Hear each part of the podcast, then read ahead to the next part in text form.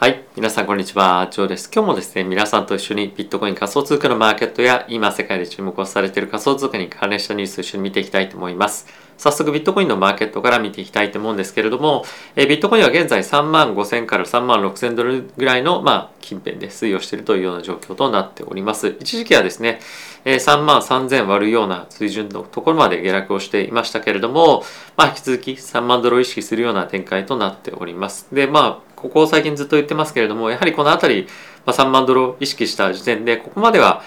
最低下がっていくんじゃないかなと、えー僕は思っております。なので、まあ、買うのであれば、まあどっかに差しに置くのであれば、まあ、3万ドル近辺というところが、まあ、一つの水準となるのかなと思うんですけれども、まあ、僕はひたすらコツコツコツコツ、あの、大きな額ではないんですけれども、粛々と、まあ、買うっていうのを一つ、あの、やっていきたいかなと思っています。まあ、それでいつまで買うんだよっていうことかもしれませんが、まあ、あの、そんなに負担にならない額を、えーひたすら買い続けるっていうのも、まあ、長期で見て上がっていくと思うのであれば、まあ、悪くない戦略かなと思うので、まあ、それを継続してやっていくっていうところに、まあ、徹するというところが現在の相場かなと僕は思っております。で、えーイーサはですね、一旦大きく下に突っ込んでまた反発はしていますけれども、えーこちらも2159というところで、まあ、一旦2000までは突っ込んで、その後ですね、えーこの2021年の7月のタイミングでつけた、まあ、底値ですね、ここをトライしに行くかどうか、まあ、ここまでは行くでしょうと、僕もある程度、まあ、準備をしていきたいかなと思っております。で、株式のマーケットを今日も非常に大きく下げているんですけれども、まあ、ある程度、あのもう諦めじゃないんですが、まあ、短期的に反発していくっていうところは、あの、なかなかまあ期待をして待つっていうところよりも、まあ今の時点のタイミングでは今後下がってきたタイミングで、まあ株式も仮想通貨もそうなんですけれども、何をするのか、どうするのかと、買うのであれば何を買うのかっていうのを、しっかりとちゃんと、まあ、自分の中で、まあ、見極めるじゃないですけれども、まあ、そういったことをする時期かなと思っています。まあここまで下がったものが急反発してボーンと一気に10万ドルみたいな感じのシナリオは、まあもうないだろうなというふうに思ってますし、まあそんなにあの楽観的なビューを持ってても今のところはまあしょうがないので、まあ今自分ができることを粛々とやっていくっていうところが今、まあ今だけじゃないんですけれども、まあ結局は常にやらなければいけないことなのかなと思っております。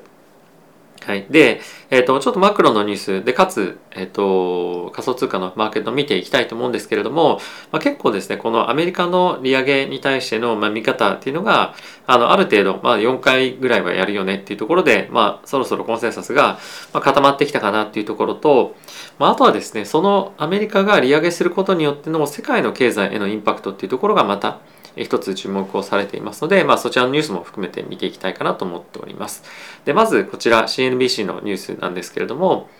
アメリカがですね、FED が、金利を上昇させることによって、まあ、それがですね、かなり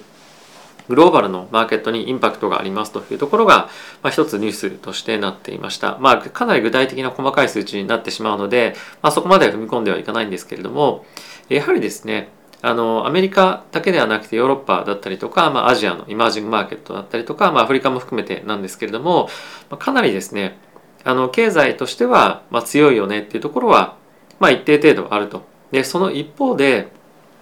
あの、まあ、かなりやっぱり南米だったりとかそういうイマージングマーケットについては、まあ、アフリカも含めてですね結構やっぱり金利がそれぞれ高いと。でかつこれで FED が、まあ、そのドルを調達する上での金利が上がるっていうことにつながるんですけれども、まあ、そうすることでよりクレジットが低いあの格付けが低い国に関してはどんどんどんどん金利がそれに乗じて上がっていく可能性がかなりやっぱり高いと。でそうするとより多くの、えーまあ、イマージングマーケットの国だったりとか、まあ、あとはそれにあの、まあ、付随してそこそういったマーケットで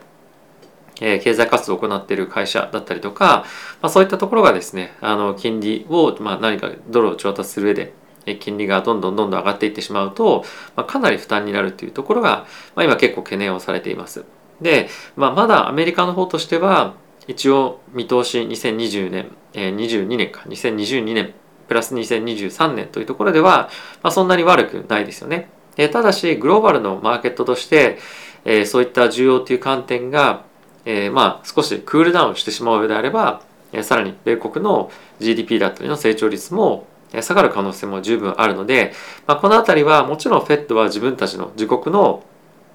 まあ、ことをベースに判断をしていくわけなんですけれども、まあ、それが、まあ、思わぬ形でということではないかもしれませんがあのまた新たな火種をマーケットに生み出す可能性っていうのが一つあるのかなと思っております。でおそらくこれはあのまだマーケットとして注目してないというかまあまあそれはそうだろうなっていうふうに考えてるぐらいで、えっと、具体的にこれがどうこうっていうようなところよりもまずは、えっと、水曜日ですね。FOMC の結果を受けてどうかっていうところが、まあ、集中力あ集中力が集中していくところかと思うんですけれども、まあ、今後よりマーケットが悪化していくということになるようであれば、まあ、こういったところがまあ、大きな問題として一つ上がってくる可能性もあるなと思うので、まあ、これを注目していきましょうというよりも、まあ、こういったさらに悪いあの何かイベントが起こる可能性もあるというところは一つ頭の中に入れておいた方がいいかなと思ったのでご紹介をさせていただきました。はい。で、え一応ちょっと見ておこうかなと思うのがこのフィーハンドグリードなんですけれども13%まで下落をしてきています。で、昨日は11だったので、まあ若干は上がってますけれども、まあこの10近辺とかっていうのを結構最近フラフラしているような感じで、まあかなりこの悲観的な相場っていうのが、えまだまだ続いていきそうな感じかなと思っております。はい。で、えまたここから仮想通貨関連ニュース見ていきたいと思うんですが、はい、こちらもですね、先ほど同様で、え3万ドル近辺というところを、え意識してますよというニュースなんですけれども、まあこれに加えて、この中で言われていたのはその RSI で売られすぎだどうだとかっていうのもある一方でちょっと前にですねあの僕が、まあ、あの Twitter の概要欄にも貼ってある Discord の中で少し話されていたあもう一個のやつかなところでどっかで話されていたえっとマイナーのコストがどこかっていう話があると思うんですけれどもこれがですね大体3万7千ぐらいっていうふうに今言われていますと。でそうすると今3万5千とか6千のところまで来てますよね。でちょさらにはまあ今日とかのタイミングでは3万3000ぐらいまで一旦落ちてるというところもあってマイナーとしてはですねちょっと前まで4万ドル超えてたのでまあ大丈夫かなっていうところではあったんですけれどもやっぱりまあそうは言ってもコストから下がってきてコストよりも下がってきてしまっているのでどっかのタイミングで大きな売りが出るんじゃないかっていうような不安もマーケットには出てきているかなと思っています。でまあこの辺りが出てくるようであると、まあ、ドカンと大きく下がる可能性っていうのもまあ一つあるのかなと思うんですがさすがにここから大きくマーケットクラッシュさせるってことはかなり自分たちの首を絞めることでもあるのでマーケットを崩すような売り方っていうのはもちろんしないと思うんですけれども、え、この辺りのま恐怖感っていうのはもう一つドーンと仮想通貨ビットコインマーケットに、え、残る一つの懸念点かなと思っています。はいまあ、いずれにせよですねあのオンチェーンのデータ見てみるとまあそんなに悪くないよねじゃないんですけどまあ、ある程度マーケットは綺麗になってきていて、今後、まあ、長期的には見て、まあ、いい状況なんじゃないかっていう人も、まあ、まだまだいるというところでは確かなんですけれども、まあ、ちょっとこの辺りどういうふうにあの最終的にあの価格が動いていくかっていうのは分かりませんけれども、まあ、この辺りはあの、まあ、3万ドルの意識っていうところと、まあ、あとはさらなるフローっていう観点の悪材料ではマイナーの売りっていうのもある程度あの、まあ、意識するというかあるっていうのは理解しておくっていうのはやっぱり必要かなと思います。なので、まあ、継続的に今当たり前なんですけれども過度なレバレッジだったりとか楽観視して買うっていうのはちょっと今は適した相場ではないかなと思ってます。もう今からでも 10%20% 下がってもとりあえず買う買えるぐらいの資金があるというのであればあの、まあ、無理して買うっていうのも一つあるかと思うんですが、まあ、今は無理する局面ではないかなと思うので、まあ、ひたすらサイドラインに立ってマーケットが嵐が過ぎ去るのを待つというのがまあ、僕はいいかなと思っております。はい。続いてなんですけれども、えっ、ー、と、ファントムですね、FTM っていうふうに、まあ、ティッカーで言うと、えー、出ますけれども、まあ、そこがですね、えっ、ー、と、DeFi のエコシステムとして、えー、3番目の大きなチェーンになりましたというのが発表されていました。で、今回は、えっ、ー、と、バイナススマートチェーンを抜いて、えー、3番目のあのチェーンになっているということなんですけれども、イーサリアム、えー、次が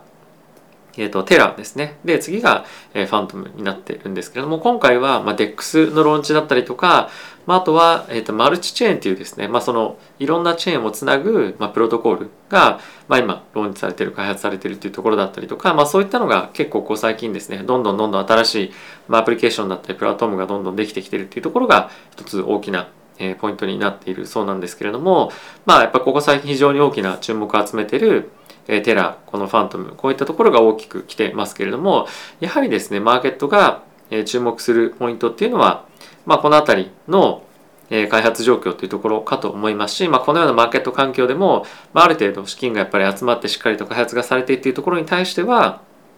まあお金が集まる。このファントムの価格自体がトークンの価格自体がどうこうっていうのもあるんですけれども、え、TVL ですね。トータルバリューロクトっていうのを見ると、まあ、やっぱそこに資金がガンガン集まってきてるっていうのは、まあ、長期的にかなりこのチェーンに対してプロジェクトに対して可能性を感じている人たちがたくさんいるということだと思うので、まあ、今はもちろんこの瞬間としてはマーケットそんなに良くないというか、まあ、かなり悪いんですけれども、まあ、長期でやっぱりこういったところがどんどんどんどんしっかりとえー、こんな状況ながらも開発が進んでるっていうのは、まあ、一つ仮想通貨界隈にとって、まあ、一ついいことだと思うので、まあ、常にやっぱりこういった開発がどこが進んでるのかどんなものが今あのローンチされているのかとかっていうのを、まあ、注視しながら、まあ、長期的な投資っていうのに生かしていくっていうことが一つ我々としては今できることかなと思うので、まあ、こういったニュースはしっかりと、まあ、こういったニュースがあるんだなっていうところに加えてもう少し調べてみたいなっていう人は深掘りしていろいろと、ま読んでみるといいんじゃないかなと思っております。はい、次なんですけれども、まあなんとですね、こんなタイミングで、あの、今、オープンシーでですね、ボアードエピオットクラブを、まあ、これ間違えてっていうわけじゃないと思うんですけども、1700ドルで数千万円、まあ通常であればするものを、あの、1700万円、あ、1700ドルで売ってしまったことになったっていう人が、まあいたそうです。で、これは、おそらくそのハッキングみたいな感じになっているらしくて、まあ、通常の売買をしたっていうような